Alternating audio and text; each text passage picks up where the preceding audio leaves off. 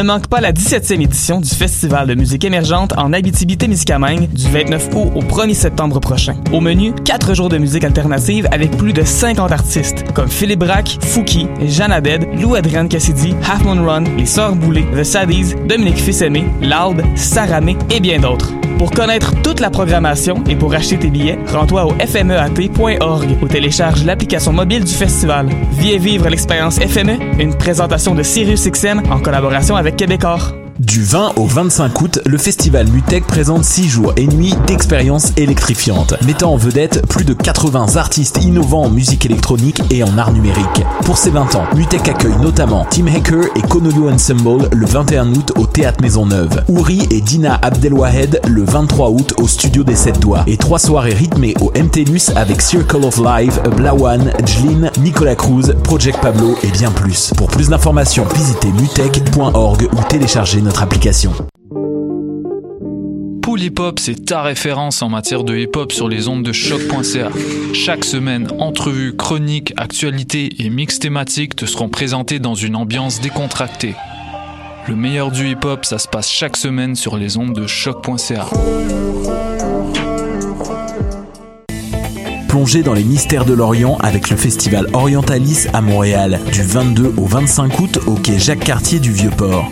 4 jours et 4 nuits de spectacles inédits présentés simultanément sur trois scènes. Des ateliers, des animations de foule et mille et un délices des souks de la Médina en plein cœur de Montréal. Entrée gratuite, visitez festivalorientalis.com.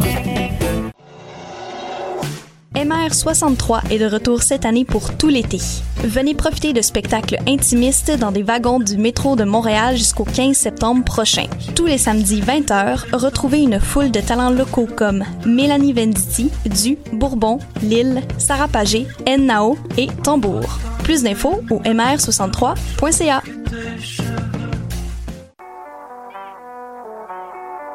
What a day? C'est Robert Nelson de À la claire ensemble sur les ondes de choc. Pensez que c'est ça qui stand, step, ça qui stand, step. Pensez que c'est ça qui stand, step, ça qui stand, step.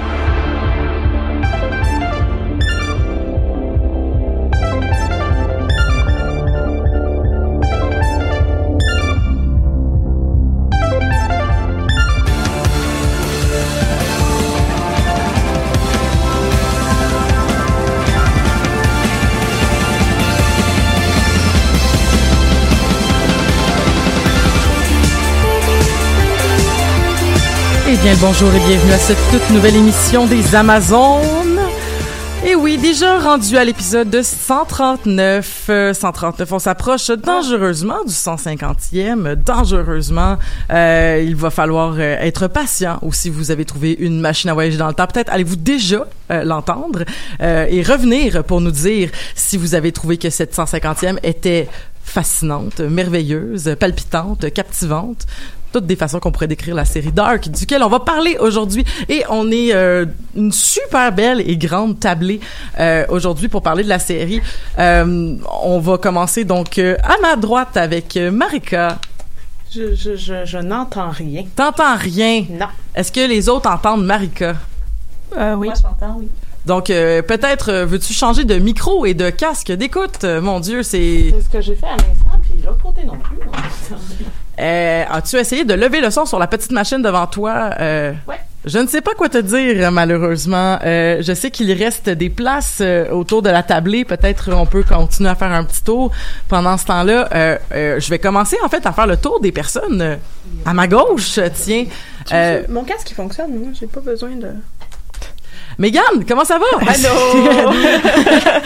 Ça va bien? oui, Désolée, petit problème technique. Ben, écoute, euh, ça arrive malheureusement à choc. euh, des fois, on- n'a pas tout le temps l'occasion de faire un test de son. En fait, on n'a jamais l'occasion de faire un test de son, un test de caméra avant que l'émission commence. Donc, ça rend parfois un peu les choses euh, ad lib et, euh, Ah, voilà. sans filet. Euh, Mais c'est correct. comment ça va, Mégane? Ça va bien, là. Euh, j'ai pris des vacances, puis euh, là, je suis un peu reposée, mais j'aurais aimé avoir plus de vacances. Puis, euh, c'est ça. je pense que c'est très relatable comme anecdote en ce moment. Là, Là, toi, tu, euh, tu rentres à l'école euh, dans les Euh, prochaines... non, non, non, moi j'ai fini ma scolarité, donc euh, Je, je, rentre euh, en rédaction d'examen doctoral. Donc, ce qui est l'examen doctoral, c'est quand on fait un, un doctorat à l'UQAM, en tout cas, dans mon domaine à moi. C'est un, un document qu'on fait pour expliquer ça va être quoi notre projet de thèse. Puis là, il faut remettre ça. Puis là, les gens font comme Ah oui, euh, c'est correct, va faire ta thèse. Ou Ah non, recommence, euh, c'est pas correct. Puis éventuellement, je vais pouvoir écrire une thèse. C'est vraiment un long processus avec beaucoup de travail. Mais d'ici là, tu travailles. euh, donc, euh, c'est pour ça. Puis vu que tu travailles à l'UCAM, j'ai probablement euh, interprété que que c'était que c'était un retour à l'école, mais dans le fond, c'est juste une continuation de ton travail. Exactement. Bon, ben, on va pouvoir euh, continuer à te voir euh, aux Amazones. Yes. euh, on Puis va ça, je continuer vais à de cours le mercredi matin. Ah, ça, c'est une bonne nouvelle. Puis on va pouvoir aussi t'entendre à Pop en stock. Donc, euh, pour la prochaine saison qui commence à Choc dans deux semaines. Yes. Donc, euh, on, on- on va, on va atteindre le 140e épisode et ça va être la fin de la saison. Puis tout, tout va bien aller. Euh, merci beaucoup d'être avec nous, Mégane. Catherine? Bonjour. Catherine, toi aussi, tu reviens de voyage, en fait, de vacances-voyage. Oui, je suis allée à l'île du Prince-Édouard pour 10 jours. C'était bien le fun. Euh, En tout cas, tes, tes photos sont belles. Ben, c'était le fun. C'est pas juste les photos, Là, ben, tant mieux. voyage aussi. Ben, tant mieux, Catherine. Merveilleux. Euh, Est-ce que toi, le- le- la, la rentrée, euh, le travail, euh, la scolarité, Tout va bien. tout va bien? Mhm. Bon, ben, sapristi, on va continuer le tour de table. Euh, on a une nouvelle personne, en fait, qui a jamais fait les Amazones, donc une toute nouvelle Amazone. Audrey Boutin, comment ça va? Ça va, merci. Ah, mon Dieu, regarde. Continue donc, recommence donc. Ça va, merci. Ah, Merci là, ça marche. invité. Là, ça marche mieux. Euh, euh, Dis-moi, Audrey, euh, toi, tu- tu- on se parlait un peu en d'onde, donc tu, me- tu me disais que tu étais dans, la, dans les littératures, toi aussi, tu es en écriture de thèse euh, à, à, ta- à toi-même. Euh, mémoire. Euh, mémoire. mémoire, oui. Moi, je suis en rédaction de mémoire. Euh, pour l'instant, c'est ma deuxième année. Je, je prends un petit peu mon temps.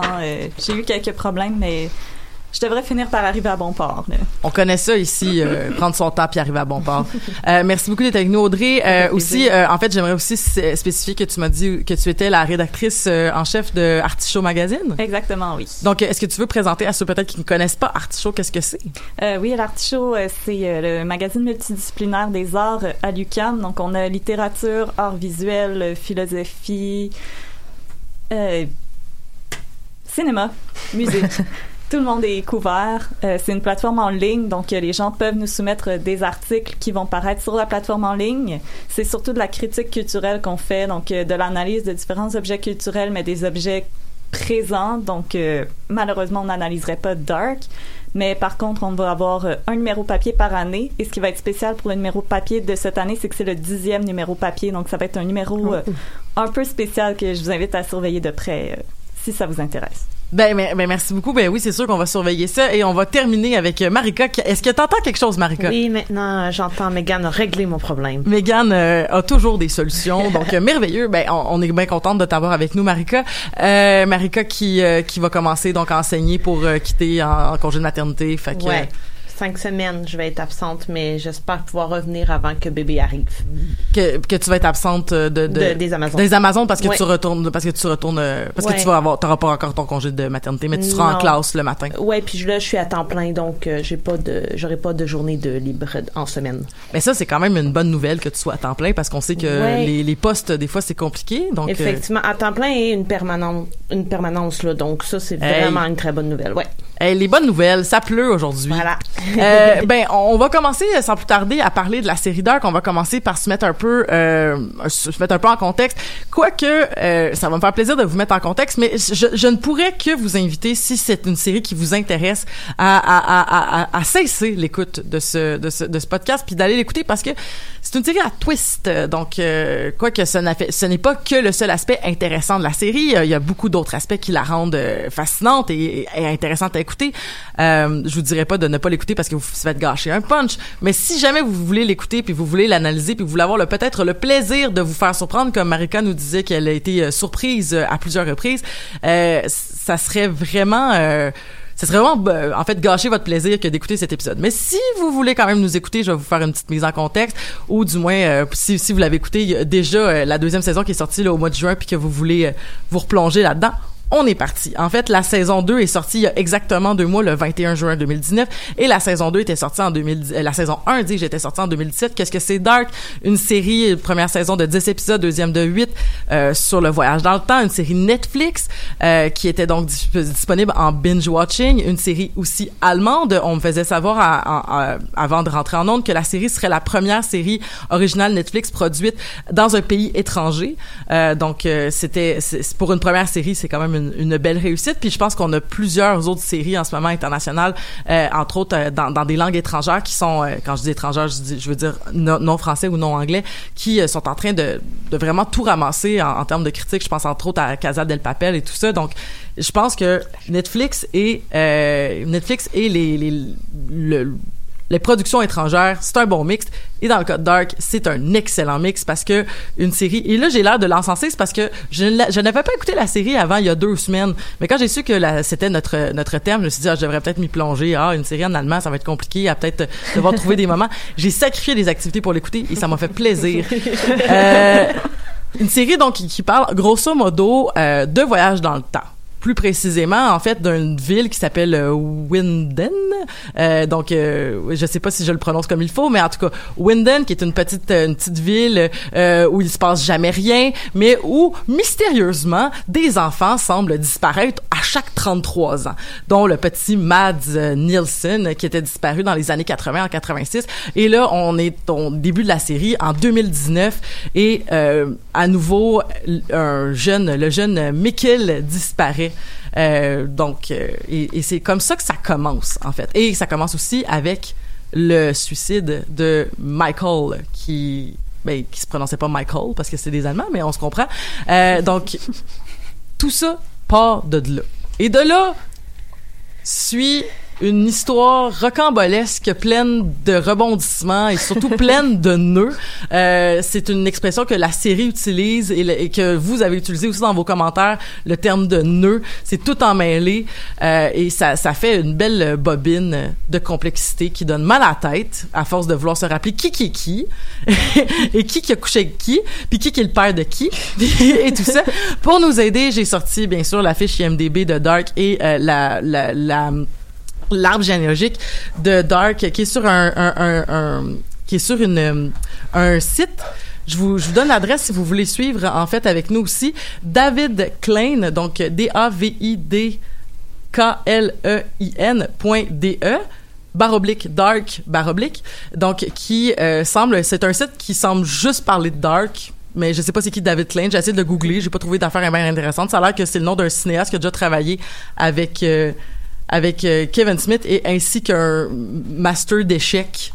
Euh, donc euh, voilà. Euh, je sais pas si c'est un de ces deux personnes qui ont fait qui ont fait le, le- le site, mais vous avez là-dessus des des arbres géologiques en fait avec spoiler et sans spoiler. Et on va suivre nous avec l'arbre géologique la saison 2 avec spoiler. Beaucoup d'aspects à parler pour cette série. Je pense qu'on pourrait commencer en fait avec euh, le voyage dans le temps. Et Catherine, c'est un Ah! aspect que tu voulais parler en fait du voyage dans le temps et du paradoxe temporel. On va bien sûr euh, faire des allers-retours entre euh, peut-être la saison 1, saison 2 et, et la, et la chronologie des épisodes. Mhm. Mais c'est un aspect qui est super important dans la série à comprendre. Puis je pense que tu pourrais bien nous le présenter en fait pour pour commencer à parler de Dark. Oui. Euh, je pensais pas passer en premier. Puis là, je viens de euh, lire plein de pages Wikipédia de paradoxes de voyage dans le temps. Puis là, mon cerveau est un petit peu engourdi. Mais on va essayer quand même. Euh, il y a plusieurs paradoxes qui sont liés à l'idée du voyage dans le temps. Parce que si on pouvait voyager dans le temps, c'est certain qu'il y aurait des règles à respecter et des règles à ne pas enfreindre. Mais quand on crée des œuvres de fiction où il y a du voyage dans le temps, on ne respecte pas nécessairement ces règles-là. Euh, le principe, le principe principal de voyage dans le temps qu'il y a dans la série Dark, euh, c'est le loop de causalité qui s'appelle le Bootstrap Paradox, qui est nommé dans la série. Le Bootstrap Paradox, c'est que quand il y a du voyage dans le temps, à peu près tout est déjà prédéterminé. Donc, on peut retourner dans le temps et poser des actions et ça n'aura pas d'influence sur le futur parce que c'est comme ça que c'était censé se dérouler à la base. Donc, tout est déjà inscrit dans une grosse trame d'événements qui est en forme de loop, justement. Euh, et ça, c'est assez, euh, justement, c'est un paradoxe de voyage dans le temps parce que on, a habituellement dans le monde réel une perception de la temporalité comme étant linéaire, mais là ça ça déconstruit la linéarité du temps pour euh, faire justement un continuum temporel où tout est en train d'arriver simultanément et tout s'inter-influence à toutes les époques. Donc ça fait qu'on peut euh, retourner dans le temps et s'auto-générer, ce qui est quelque chose qui arrive dans Dark. Spoiler. euh, on peut aussi, euh, on pourrait pas par exemple retourner dans le temps et tuer quelqu'un qui est encore vivant. Ça, par exemple, c'est pas inclus dans ce paradoxe-là, parce que ça, ce serait une contradiction. Ça s'appelle, c'est un autre paradoxe de voyage dans le temps qui existe et qui est utilisé dans des euh, œuvres de fiction. Ça s'appelle le paradoxe du grand-père. On pourrait pas retourner dans le temps pour tuer son propre grand-père, annulant sa propre naissance. C'est ça. C'est une idée qui est discutée dans le cadre de Dark quand des personnages essaient de voir s'ils pourraient justement détruire ce continuum de euh, d'événements puis détruire cette chaîne d'événements pour empêcher certaines personnes de mourir. Et la réponse, en gros, c'est non. Parce que c'est une contradiction au sein même de cette euh, logique-là où euh, je c'est complètement illogique dans le fond, c'est du voyage en temps, tu sais. Mais c'est ça, c'est une logique qui se tient en soi puis qui pourrait pas être détruite par une contradiction comme ça. Fait qu'on peut pas retourner dans le temps et tuer des gens qui sont encore vivants dans le futur. C'est quand même intéressant comment Dark le fait euh, parce que il y y a toute euh, il y a comme une grosse euh, connotation religieuse qui traverse la série là, surtout avec les prénoms puis il y a comme euh, un comme un culte religieux entourant euh, justement le voyage dans le temps. Et on compare souvent le temps à Dieu donc euh, comme une espèce de puissance divine qui contrôle tout. Puis à chaque fois qu'un personnage essaie justement de revenir puis de tuer quelqu'un que c'est pas son heure un peu Mhm. il y a il y a toujours une impossibilité qui se fait un peu euh, je pense qu'à un moment donné dans la saison 2 vers la fin on essaie de tirer avec un revolver. Puis là il y a comme le le le, le quai de sûreté qui est activé mais la personne s'en est pas rendu compte mais ça fait qu'il peut pas tuer la personne ou quand euh, un- le père justement du de Mikkel qui était euh, parti dans le Ulrich. passé pour Ulrich. Donc euh, qui était parti dans le passé pour essayer de tuer Hegel. Hegel qui était qui découvre et qui était étant responsable de disparition des enfants donc partiellement responsable euh, il décide d'aller essayer de tuer l'enfant mais l'enfant meurt pas. Puis c'est aussi il provoque qu'est-ce que qu'est-ce qui était supposé qu'est-ce qu'en fait il essayait d'arrêter ça c'est Oui. c'est quand même un classique des voyages dans le temps. Oui. c'est ce que j'aime appeler un Dassault Raven là, de tu sais qu'est-ce qui va se passer donc tu essaies de l'empêcher mais en essayant de l'empêcher tu provoques exactement ce qui se passe là. Exactement. C'est comme, c'est des prophéties qui s'auto-réalisent. Puis ça, c'est Mhm. justement le dernier aspect. Si les personnages peuvent pas retourner dans le temps pour tuer des gens qui ne meurent pas, par exemple, le fait d'aller dans le futur ou d'avoir une connaissance du futur leur permet de prendre des décisions qui vont euh, réaligner la trame du temps, justement comme Claudia qui apprend qu'elle doit tuer son propre père et justement comprend ça au moment où ça doit se passer parce qu'elle a parlé avec elle-même du futur et parce qu'elle a une connaissance de ce qui s'est passé à, par la suite. Elle sait que c'est à ce moment-là que son père doit mourir. Et puisqu'elle est là avec lui, elle sait que c'est, elle qui doit le faire. C'est exactement ce qui se passe aussi avec Jonas quand il essaie Oui. d'empêcher son père de se suicider, Oui. en fait. Puis Ouais. que quand, quand Claudia et Michael euh, dit euh, non non mais probablement que c'est toi qui es venu me porter la lettre pour que je puisse l'ouvrir. Et là on a Ouais. le, par- le premier paradoxe dont tu parlais.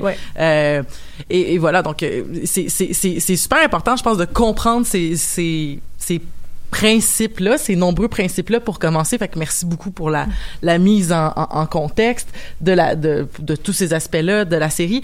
Puis tu as parlé de déterminisme, et ça, je trouve ça très intéressant. C'est un aspect que, Audrey, tu voulais nous parler aussi de déterminisme. Euh, oui, en fait, c'est vraiment une chose qui m'a beaucoup intéressée dans la série. Déjà, la première fois qu'on va en 86 et qu'on voit les parents des enfants, on voit Ulrich de dos et son manteau dit No Future. Et c'est vraiment ce qui va un peu porter la série. Chaque personnage, son destin est déjà scellé. Il n'y a aucune action qui peut porter, qui Mm. peut changer sa trajectoire. Et dans le fond, chaque personnage est un peu enfermé dans une série d'actions qu'il va devoir faire. Et c'est un peu comme un jeu d'échecs. Chaque coup est déjà calculé à l'avance. Il n'y a aucune façon de de s'en sortir. Puis il y a même euh, beaucoup avec l'image du jeton au début. On se rappelle, Jonas porte un imperméable jaune. Et il y a un jeton jaune au début, et on parle souvent d'échiquier, de jetons à Mhm. sacrifier. Donc les personnages sont plus petits que ce qui les entoure. Et euh, c'est vraiment ce qu'on voit dans la série. Il y a toujours quelque chose qui les prédétermine et on peut jamais s'en échapper. Euh, D'ailleurs, il y a un détail qui m'avait intéressé dans la deuxième saison quand Jonas, plus vieux, va dans la chambre de Martha. Euh, il y a des posters sur son mur et les posters, c'est Macbeth et Roméo et Juliette. Dans les deux cas, on parle de tragédie où les personnages échappent complètement à leur destin, ne peuvent pas euh, prendre leur destin en charge parce qu'il y a des forces avant eux qui les prédéterminent. Donc, chez Roméo et Juliette, c'est une tragédie familiale. Donc, à cause de leur famille, ils peuvent pas choisir leur destin, ce qui est un peu le même cas dans Dark. À cause de leur Oui. famille, ils peuvent pas échapper à ce qui doit leur arriver. Puis dans Macbeth, il y avait des sorcières aussi, puis Claudia est comparée à une sorcière, donc j'ai vraiment aimé ces éléments-là qui se répétaient. Euh, Il y a vraiment des choses qui ont été choisies dans Dark pour toujours nous enfermer avec les personnages dans cette idée-là qu'il n'y a pas d'avenir possible. Un C'est- ouais. Oh, intéressant euh, ce que tu mentionnes avec les, les tra- la tragédie familiale? Parce que Dark est une tragédie familiale, mais à un- amené à un autre niveau au sens où c'est euh, dans la saison 2 il y a un détective qui rentre en scène là, une espèce de edgy détective un peu deep là, qui se C'est euh. de, de voyons la série euh, HBO avec les True Detective là, Oui. donc euh, qui, qui se prend un peu pour ça là.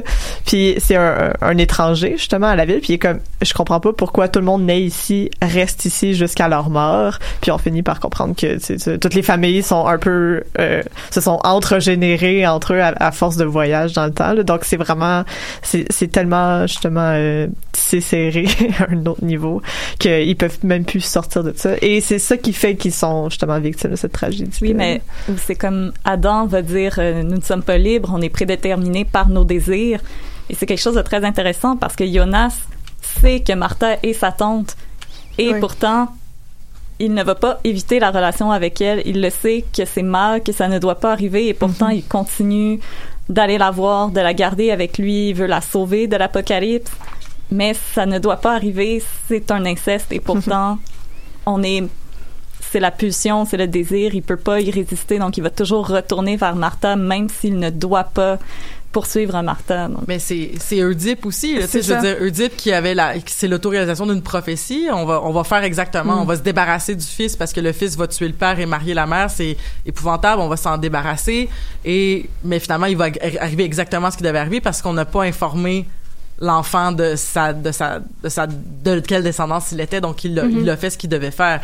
Et euh, lui et sa lignée dont Antigone et tout ça sont un dé- dé- pas dédié, mais destiné, dis-je, à un destin tragique de par le péché de l'inceste, là, que je mets beaucoup de guillemets, là, mais de voilà que, ben, t'es né dans un contexte de tragédie, tu vas vivre dans un contexte de tragédie, tu sais, donc, euh, beaucoup de liens à faire. ici. Mais même euh, la filiation maudite pourrait être un thème dans Dark parce que les membres de la famille de Claudia meurent tous du cancer. Mm. Et quand on retrouve le corps de Claudia euh, dans les années 20, on constate un très haut taux de radiation sur son corps. Et ensuite, son père euh, est diagnostiqué avec le cancer de la prostate et sa fille avec le cancer du sein. Mhm. Sa fille qu'elle va essayer d'aller sauver d'ailleurs en 2020. Donc, il y a cette, ce concept-là aussi d'une euh, des enfants maudits euh, qui sont responsables Mhm. des actions de leurs parents. Dans le cas de la radiation aussi, c'est intéressant parce que euh, on a tous, euh, ben, on, a parlé avec Catherine récemment de Tchernobyl et c'est l'aspect qui est amené aussi sur, par exemple, pourquoi le corps d'Adam devient de plus en plus difforme ou que son visage, on dirait qu'il est brûlé. Et il nomme, à force de faire des voyages, à un moment donné, la radiation fait qu'on, ça laisse des traces. Donc probablement Claudia a peut-être même une, un vieillissement, euh, un vieillissement euh, prématuré, euh, que le corps d'Adam peut devenir justement très brûlé. Euh, on voit aussi que le, malgré le fait que évidemment les, les, les cicatrices dans le visage de Hegel viennent du fait qu'il a été frappé avec une pierre quand il était jeune, mais il y a aussi des traces un peu de brûlure au niveau du visage. Puis il a fait effectivement beaucoup de voyages dans le temps lui-même, tu sais. Donc l'aspect radiation No Future que tu amènes avec en trame en trame de fond euh, en 86, il venait d'avoir Tchernobyl. Dans, il y a Anna qui parle de ça quand elle dit il faut pas que tu restes euh, sous la pluie. Euh, il y a aussi bon, le- le- avoir une centrale, une centrale nucléaire.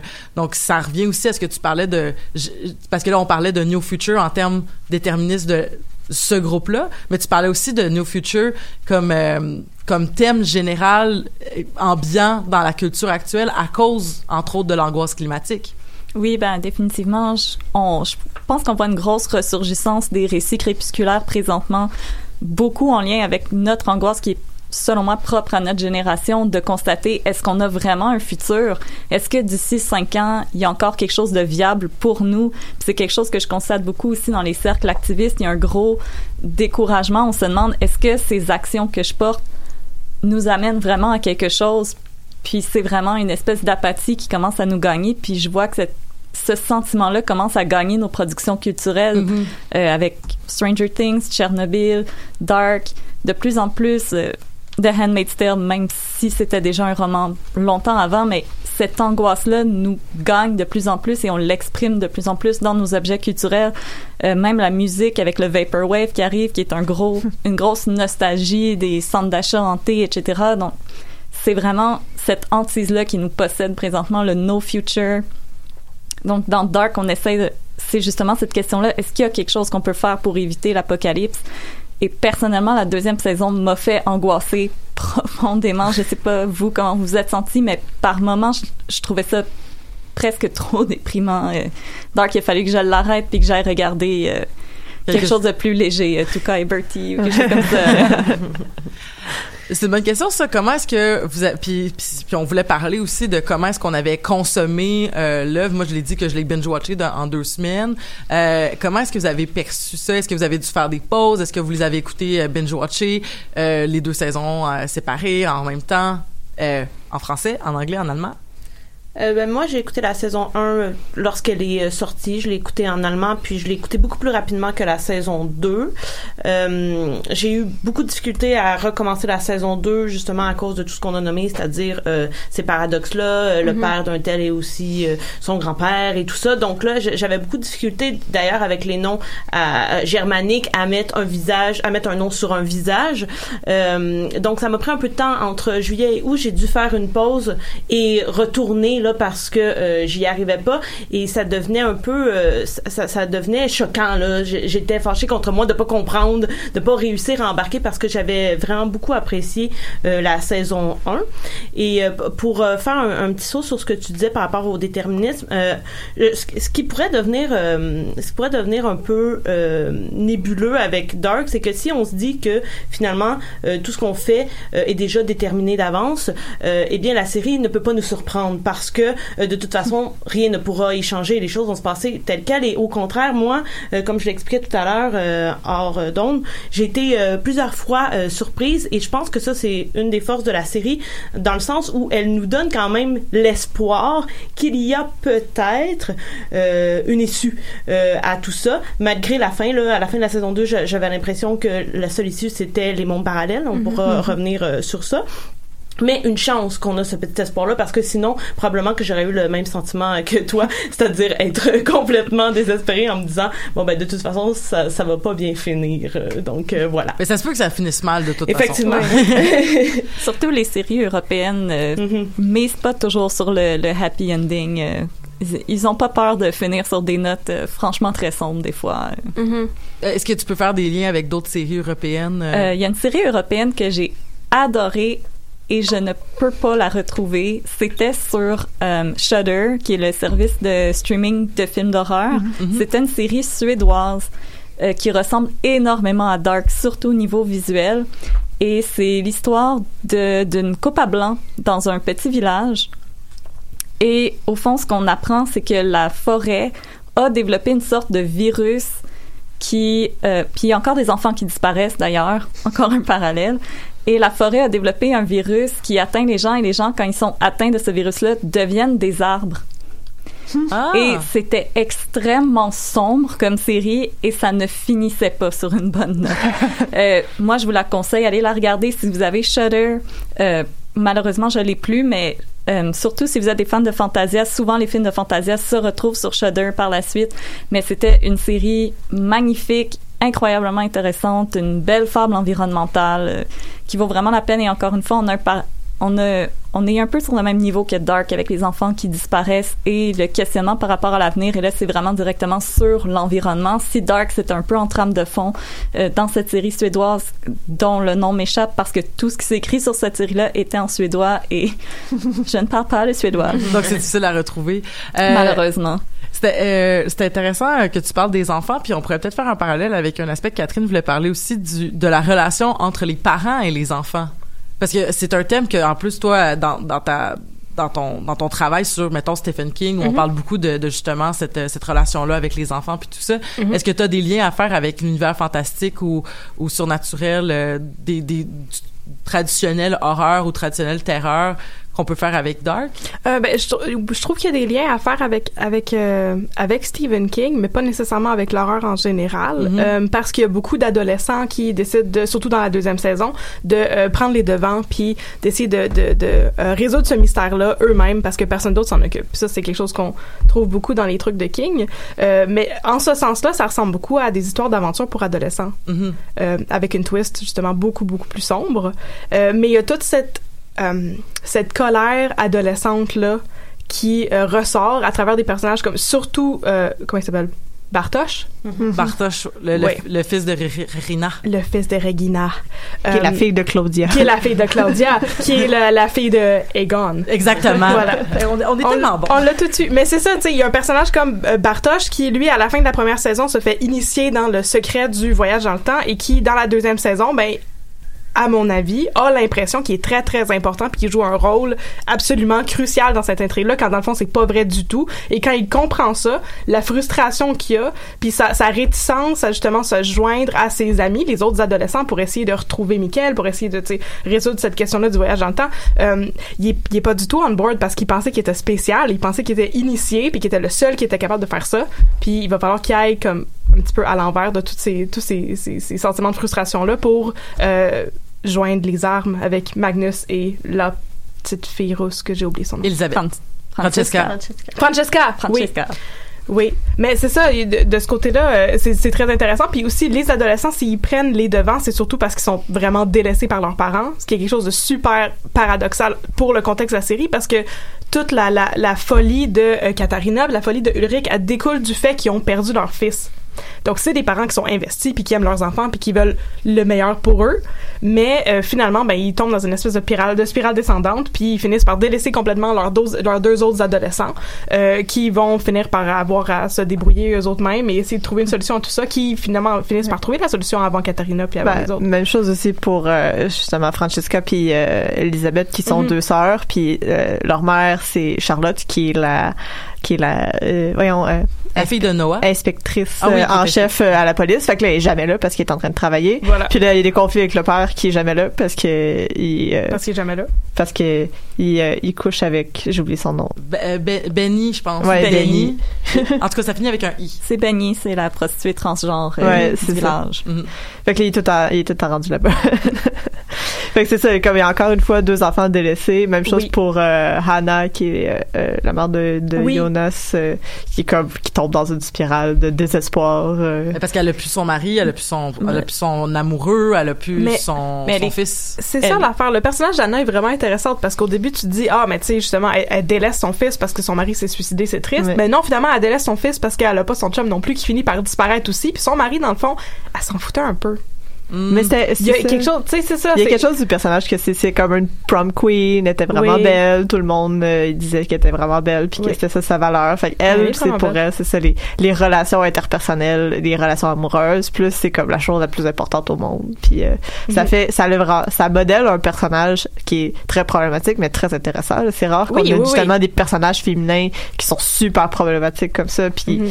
en même temps comme Mais qui s'assume. qui s'assume Qui là, s'assume. euh, puis euh, elle va loin là, dans, dans dans ses manigances aussi parce que dans la saison 2 euh, elle, elle- elle apprend que Ulrich est coincé en 1920 fait que là, elle décide de prendre la machine puis d'aller euh, le sauver puis quand elle se rend compte que dans le fond il l'aime pas vraiment elle le laisse là puis elle s'en va là. Ah, mais j'ai quand même été surprise, par Ouais. exemple, qu'elle Ouais. qu'elle décide, non, reste là, bye. Moi aussi.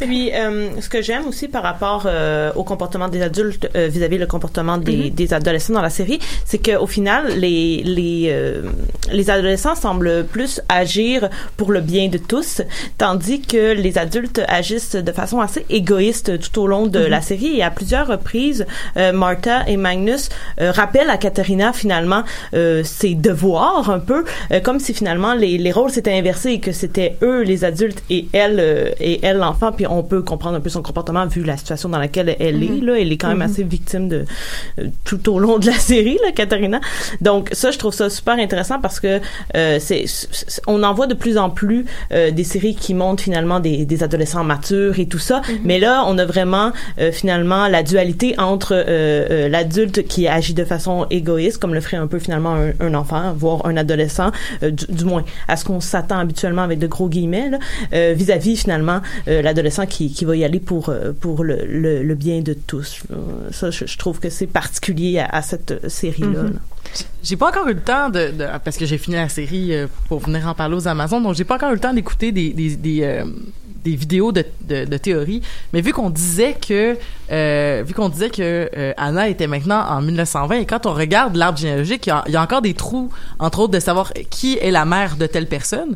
Puis là, ça voudrait dire que Anna pourrait potentiellement être la mère, si on restait dans cet arbre généalogique-là, de euh, Inès. Parce qu'on sait pas c'est qui la mère. On sait Ben son- voyons donc. Ben, ça Ben, pourrait. J'ai l'impression que.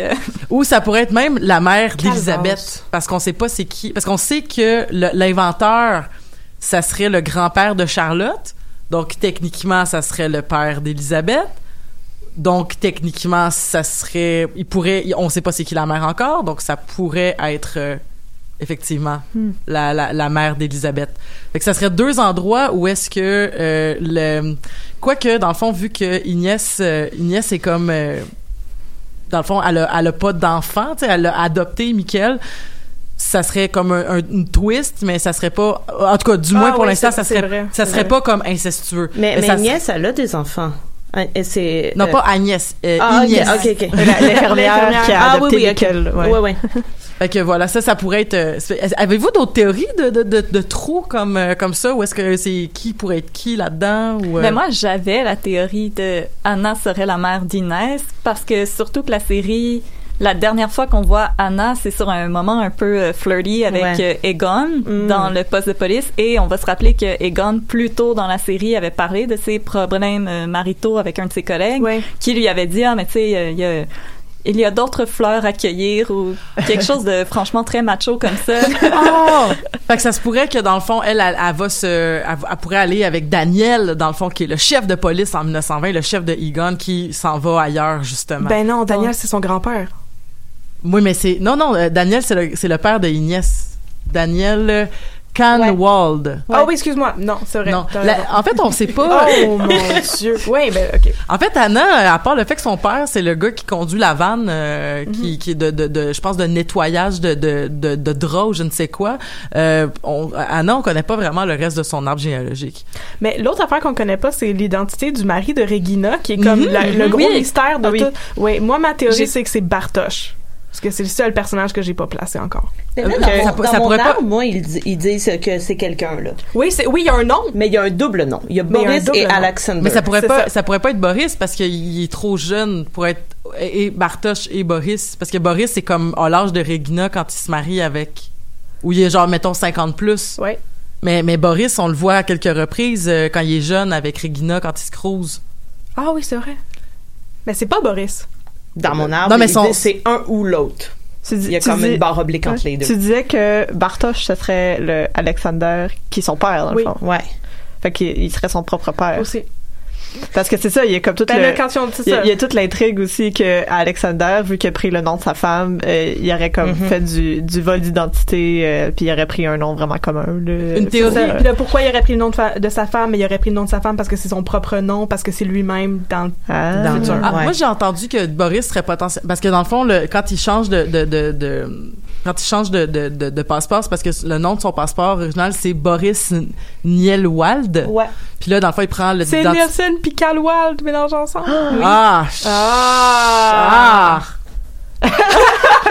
Voilà, on on, on est arrivé à quelque chose. Mais, Mais- non, mais- c'est ça. Moi, j'ai, moi, j'ai une fascination pour, euh, pour euh, les personnages de Magnus et euh, Bartosz pour Juste avant, aucune je, raison, mais oui. je voulais juste dire que dans le fond, ce que, la théorie que j'ai lue qui était vraiment intéressante, qui a pas rapport du tout avec le voyage dans le temps, euh, mais c'est que potentiellement Boris pourrait être une personne qui a fui en fait l'Allemagne orientale en fait.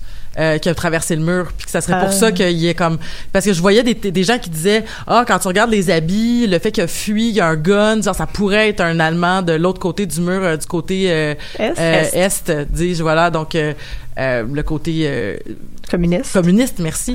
euh, qui, qui justement là pourrait pourrait expliquer pourquoi est-ce qu'il est en fuite puis qu'il s'est fait tirer dessus puis que bref, je trouvais que c'était une théorie intéressante aussi. Ça aurait pas rapport avec euh, nécessairement la la, la, la le nœud de le nœud familial mais ça pourrait être aussi avec la façon dont il est habillé mais quoi que son gun il est correct euh, ça pourrait être aussi une personne que- qui est un traveler qui vient peut-être de, de l'univers apocalyptique j'imagine que c'est une théorie que vous avez peut-être eue Ouais, c'est ça, parce qu'à la fin de la saison 2, ça, on a un hint de, ah, peut-être qu'il y a des univers parallèles. Mm. Oui.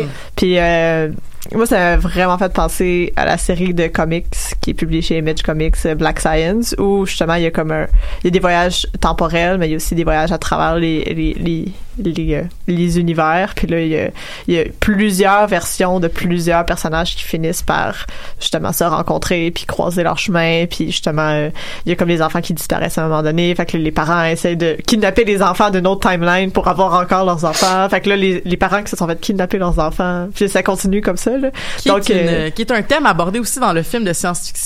Euh, ah là et là je me sens mal de l'oublier, euh, mais qui est un. Ah, c'est pas grave, continue. Désolé, je vais Ouais, le c'est ça. Donc, c'est- il y a comme, justement, il y a toute cette, euh, cette histoire-là de famille et de plusieurs versions de plusieurs personnes. Puis c'est quand même assez présent dans la, dans la saison 2. Il y avait toujours deux ou trois mêmes Ah. versions d'une même personne. Oui. Surtout de Jonas, qui, on l'apprend, devient éventuellement Adam. Puis ça devient, c'est, c'est très intéressant de comment Dark, justement, développe, nous, nous donne de l'information. Parce qu'on sait jamais quel Jonas est comme, à on a affaire. Des fois, il fait juste comme apparaître, puis là, on est genre. Mais ce, que, en, en, en, en discutant tantôt, euh, je me suis rendu compte que le, l'aspect des photographies et des traces corporelles est très, très important dans euh, Dark. Tout le monde regarde constamment des photos. là. C'est comme, je pense que si on prend le, le, le nombre d'heures de la saison où ce que les gens sont juste en train de regarder des photos, c'est peut-être le quart au moins de- du temps, du temps d'antenne. Puis ça, les photos sont très intéressantes pour justement faire les liens. Il y a toujours les murs avec les ficelles. Ça participe à notre euh, compréhension en tant oui, que téléspectateur aide. aussi. Là. mais c'est ça, mais toutes les, les modifications corporelles qui, se passent surtout sur le corps de Jonas, là, donc euh, euh, à un moment donné, quand il est dans le futur, il se fait pendre, donc on voit la cicatrice autour de son cou, la, la fraîcheur de la cicatrice, euh, parce que des fois on le revoit plus jeune, mais avec la cicatrice, mais vraiment plus guéri. Donc c'est un peu comme ça qu'on essaie de se repérer temporellement. Mais ça, visuellement, euh, Dark nous donne l'information, mais verbalement, on en a très peu. Puis ça, ça joue beaucoup. Les, les personnages parlent à demi-mot, on donne certains indices, mais il faut pas en savoir trop parce que ça va jouer avec la manière dont les événements doivent se dérouler.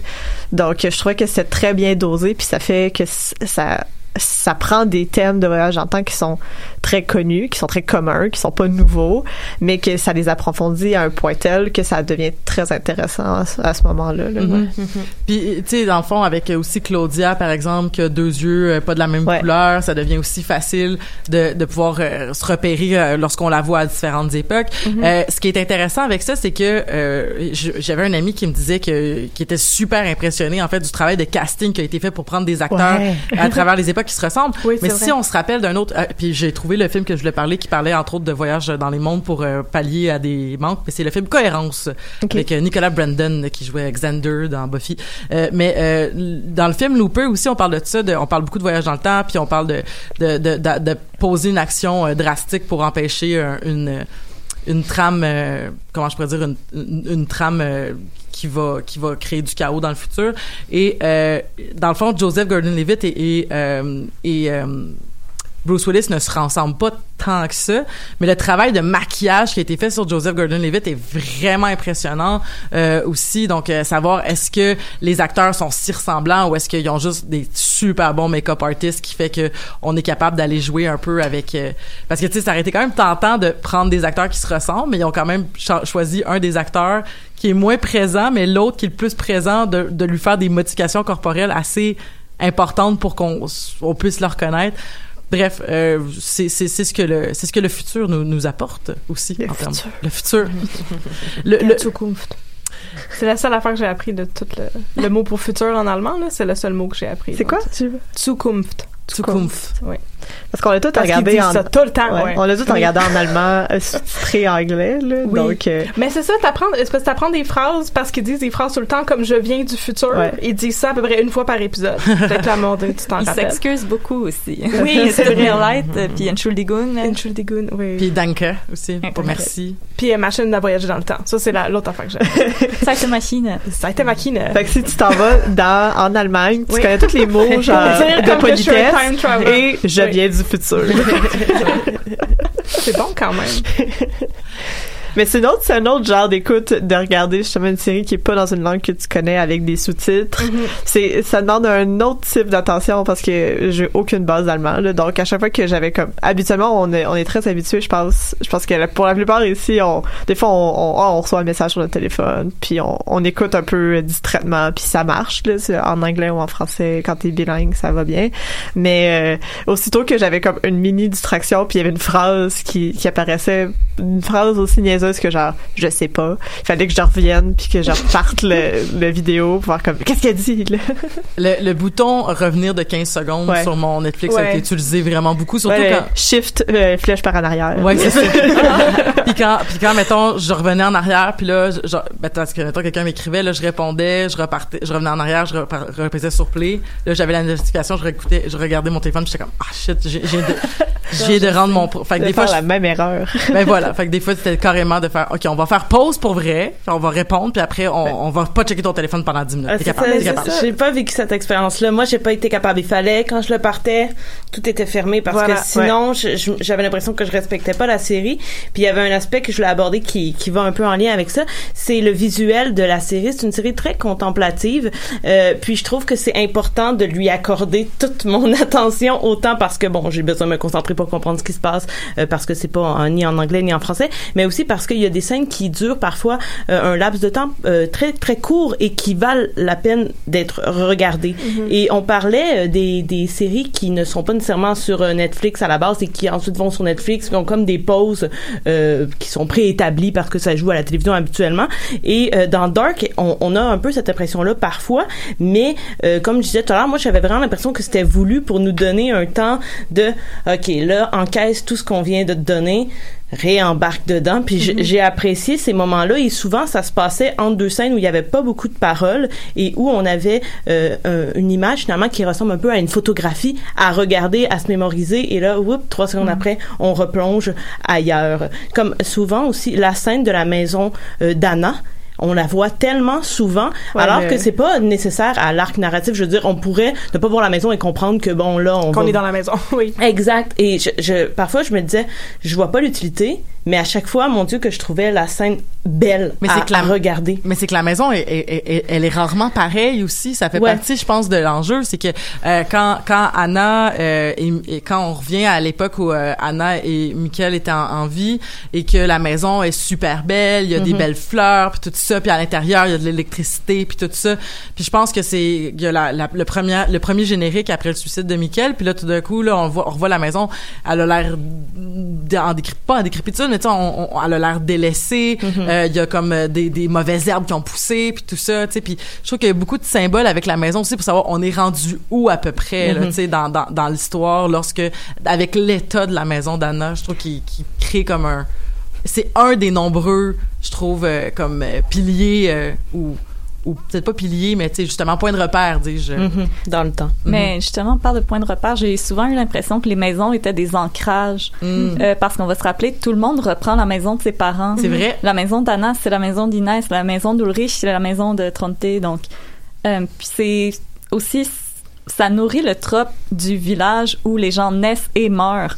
Donc, on est, on reprend ce qui était à nos parents, puis on va le donner à nos enfants, puis on, ça, ça participe aussi à l'effet de boucle sans Mhm. fin. Donc, les gens naissent dans cette maison-là, la gardent, la donnent à leurs enfants, donc on reste vraiment toujours au même endroit.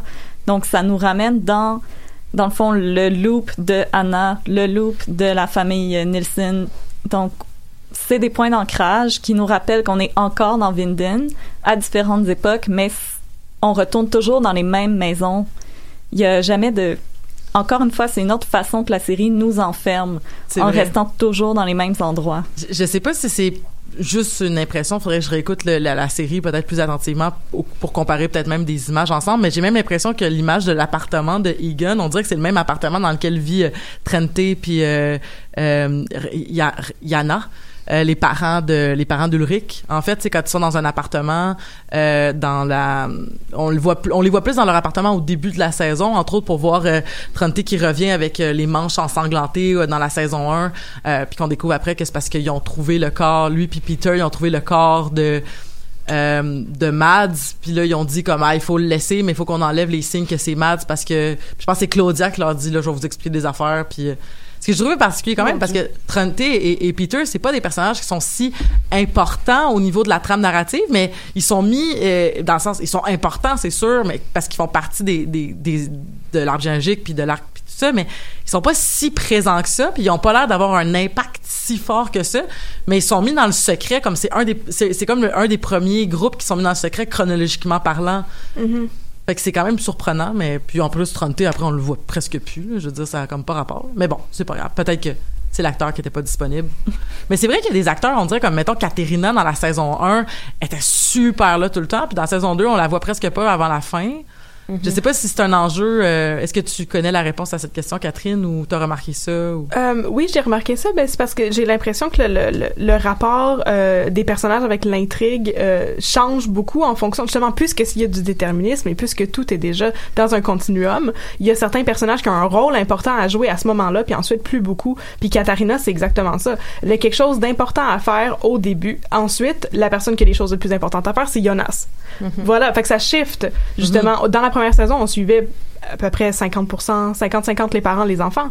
Puis dans la deuxième, il me semble que c'est euh, c'est vraiment débalancé, qu'on suit beaucoup plus les adolescents, beaucoup moins les adultes, parce que les adultes ont moins de rôle à jouer, les adolescents vieillissent, puis c'est eux qui vont réenclencher le cycle et tout. Ou quand on voit beaucoup les, les, les, les parents, c'est quand ils sont adolescents aussi, avec entre Oui. autres euh, Claudia qu'on voit beaucoup à toutes sortes d'âges, mais entre autres beaucoup quand elle est jeune.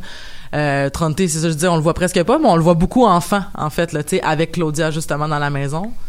Mais bon, euh, le temps euh, file, il reste 10 minutes. Est-ce que vous avez des théories vraiment euh, que vous tenez mordicus ou des espoirs pour la saison 3 qui sera euh, la dernière saison, ce qui est une bonne nouvelle, je pense, Mhm, parce oui. que ça, ça, ça va permettre aussi d'avoir un, un certain closure puis de peut-être pas s'étendre euh, sans fin comme euh, Comme beaucoup de séries. comme mettons Lost ou des affaires comme ça. Euh, Est-ce que vous avez des espoirs slash des théories à, à nous partager pour la saison 3 ou des questions peut-être? Ben moi j'ai une question, mais peut-être que vous vous avez la réponse. Est-ce qu'on sait c'est qui le père de Regina? Euh, le père de Regina? Non, parce qu'on voit juste Claudia, puis euh, on ça, voit jamais. Ça, ça c'est une de mes questions. De Moi, je pense que c'est Tronté. Parce qu'ils ont couché ensemble en 86, on le sait ça. Ok, bon. Ben, on le sait qu'ils ont dit qu'il y avait une aventure. Fait que ça pourrait être le père. Puis là, ça rend ça encore plus fucké parce que là, euh, Bra- B- Bartosz qui était avec Martha aussi. Puis en tout cas, bref. Ça pourrait être ça. Mais peut-être que c'est pas ça. Est-ce que vous avez d'autres théories ou d'autres euh, espoirs? On dirait que ça m'est comme passé par-dessus la tête. C'est qui le père de Claudia? Parce qu'il la présente tellement comme une femme indépendante qui a comme qui est sortie des chantiers battus, qui est devenue la première femme en charge d'une centrale nucléaire. Mhm. Fait qu'on dirait que contrairement à d'autres personnages, j'ai juste fait comme ah, Ah, mais le père de Claudia, on sait c'est qui? euh, je c'est- veux dire le père de, de- de Regina. Regina. Regina. Oui, oui, c'est ça. C'est J'ai ça, a pas de mari, assumé que Claudia. le-.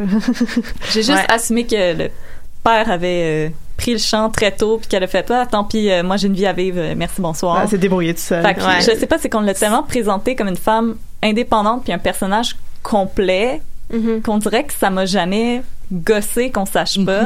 Moi, Donc, ça me euh, gosse pas, mais ça laisse un trou, je Ça laisse un trou. Puis à chaque fois qu'il y a un trou dans Dark, on essaie de le combler habituellement. Fait que je me dis, ça va peut-être être ça dans la saison 3 parce que j'ai pas vraiment d'attente jusqu'à maintenant. Ils ont à peu près comblé tout ce que... J'ai jamais été déçue, là, jusqu'à maintenant.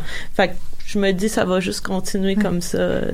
Moi, j'avais quelque chose que euh, Catherine, on avait déjà parlé euh, un bout. C'était Ah ouais? à la fin de la saison 1, tu sais, tu- m'avais dit que tu avais été déçu Ah que là, on oui. est dans le futur puis qu'on Oui. sorte un peu cette boucle-là.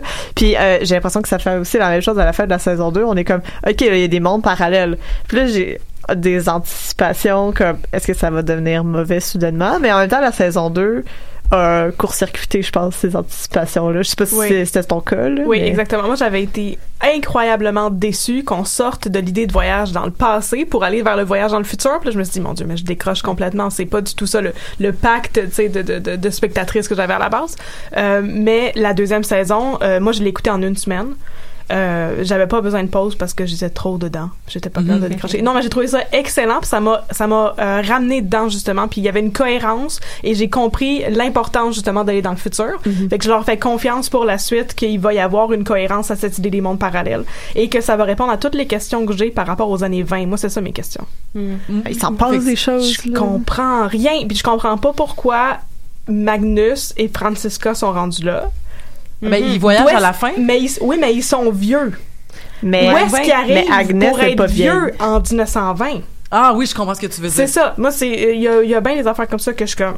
Oui, puis Megan, t'as raison aussi. Agnès, elle, elle est pas. euh, Elle est encore jeune. Dans les Oui. années 20. Puis Alors que Magnus et. Noah, euh, Noah et elle ont le même âge, Ouais, c'est ça. Oui. sensiblement. Là. Donc, puis ils restent toujours à peu près à cet Ils âge. ont, ils, ont, ils ont quand même une bonne différence parce qu'on les voit ados dans les années je veux 20. dire, ils n'ont pas le même âge, même âge, mais ils, ils ont, ils sont dans la même euh, Génération. Ils sont dans la même timeline les deux Ouais. en ce moment-là.